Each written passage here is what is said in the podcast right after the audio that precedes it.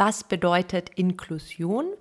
Wenn wir von Inklusion in der Pädagogik reden, dann haben wir da zuerst mal eine sehr enge Betrachtung.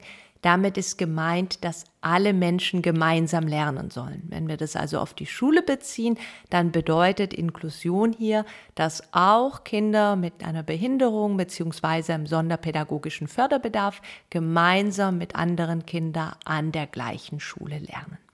Neben dieser engen Betrachtung gibt es aber auch noch eine sehr, sehr viel grundsätzlichere Betrachtung von Inklusion. Und die geht dann dahin, dass man wegkommen will von so einer Art Kategorisierung in unterschiedliche Förderstufen, also sich nicht angucken will, ah, diese bestimmten Kinder haben jetzt eine Behinderung oder haben einen sonderpädagogischen Förderbedarf, sondern stattdessen sagen, alle Menschen sind unterschiedlich und alle Menschen sollen trotzdem gleichermaßen an Bildung teilhaben können.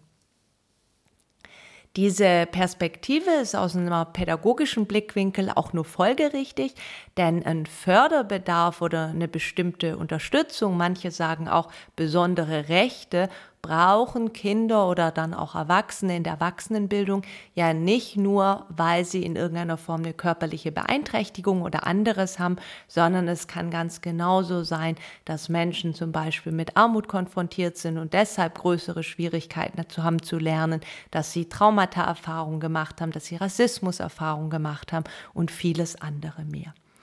Wenn man Inklusion in der Pädagogik auf diese Weise, auf so eine grundsätzliche Art und Weise betrachtet, dann ist die Konsequenz davon, dass wenn man von Bildungsversagen redet, dass da nicht die lernende Person ähm, das Problem ist. Genauso wie man bei einer Behinderung auch sagen kann, dass nicht der Mensch behindert ist, sondern dass der Mensch behindert wird von der Gesellschaft, von der Umwelt. Und so ist es dann eben auch im Bildungskontext, im pädagogischen Kontext.